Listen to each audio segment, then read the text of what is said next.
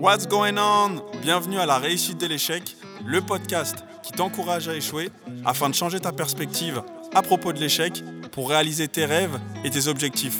Je suis le maître de cérémonie, the host, Silla, but you can call me Kev though.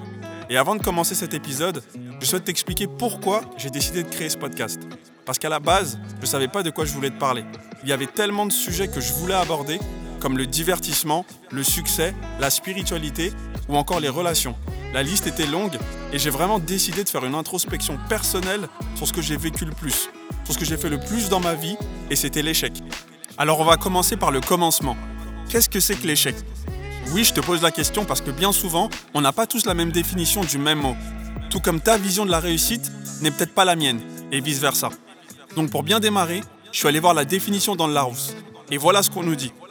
Résultat négatif d'une tentative, d'une entreprise, manque de réussite. Ou encore synonyme, défaite, insuccès.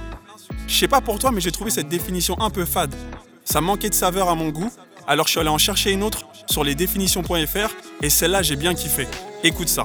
Le mot échec est associé au verbe échouer. Un échec est donc un insuccès, quelque chose que l'on rate, une défaite, un manque de réussite ou un résultat négatif. Par ailleurs, le concept de l'échec permet de faire allusion à la chute, la ruine ou la faillite de quelque chose. Maintenant qu'on est clair sur la définition d'un échec, je vais être dans la transparence, parce que ça fait partie de mes valeurs, et je vais te donner des exemples concrets de mes propres échecs.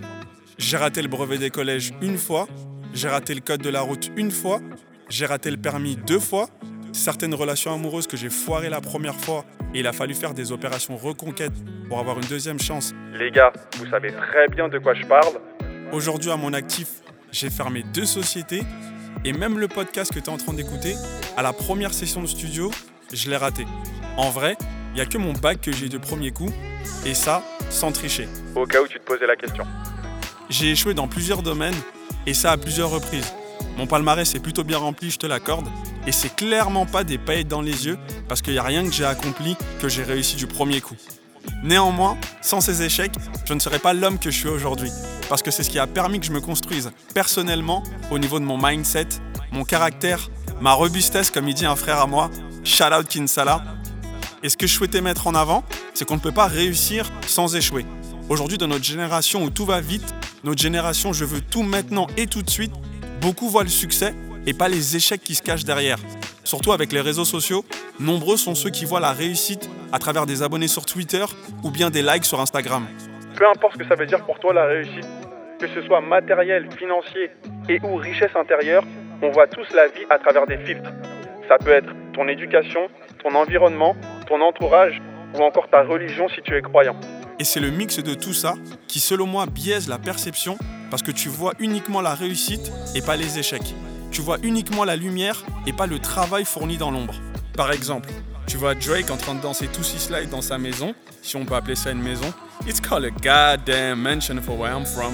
Et si t'es un artiste aspirant, tu te dis peut-être c'est ça que j'aimerais avoir comme réussite. Seulement, est-ce que tu sais ce qui s'est passé entre le début de sa carrière en 2006 et aujourd'hui? Est-ce que tu sais le nombre de refus qu'il a essuyé de la part des labels qui croyaient pas en lui? Sans compter les membres de sa famille et de son entourage qui remettaient en question son choix d'arrêter l'acting pour se lancer dans la musique. Il a d'abord fallu qu'il traverse tout ça avec passion, force et détermination pour qu'il se fasse repérer par Lil Wayne et signe au sein de son label Young Money en 2009. Et aujourd'hui, tu connais. I'm a pop star, not a doctor. Hey! Autre exemple, Barack Obama et Michelle. Peut-être que tu les vois et tu te dis, c'est ça que j'aimerais avoir comme relation avec mon partenaire. Cependant, quand tu vois le début de la love story en 1989, crois-moi que c'était clairement pas le couple inspirant en mode couples goal que tu peux voir aujourd'hui dans les médias.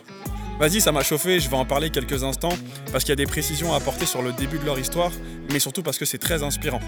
Alors à l'époque, Michelle, c'était la tutrice de Barack. Il faisait un stage dans le même cabinet d'avocats et en fait, elle a été choisie comme tutrice parce que Barack venait d'Harvard et elle aussi. Et sûrement parce que c'était aussi la seule noire du cabinet. Tu connais à l'époque racisme, ségrégation, je te passe les détails. Au bout d'un mois de stage, il invite Michel à sortir. Elle était pas trop chaude, mais elle a quand même accepté. Il l'a emmené déjeuner, se balader, ensuite un ciné et une glace. Résultat du date, 19 ans plus tard, il a été élu premier président noir des États-Unis. et toujours avec Michel à ses côtés, car c'est elle qui subvenait aux besoins de leur famille avant et pendant les élections. Si ça, c'est pas de la vision à long terme, du soutien et de l'inspiration pour le peuple, boy, you better kill me now. Ou encore quelqu'un comme Walt Disney, qui à 22 ans s'est fait renvoyer par un rédacteur en chef pour manque d'imagination, en prétextant qu'il n'avait que des mauvaises idées. Et regarde l'empire qu'il a construit aujourd'hui. Bref, des exemples, je pourrais t'en citer jusqu'à demain matin. Je pense que tu as compris ce que je voulais partager avec toi, l'essence du podcast. On a terminé avec l'entrée. Pour la suite des épisodes, je vais te raconter en détail mes échecs et les bénéfices que j'en ai tirés. Et je suis sûr que ça pourra t'aider pour avancer dans ta propre vie. Et le premier épisode, c'est à propos de mon redoublement en sixième. Tu vas tout savoir sur ce chapitre de ma vie et je peux te garantir que ça en vaut le détour. Until next time, faire more, faire better. Let's go!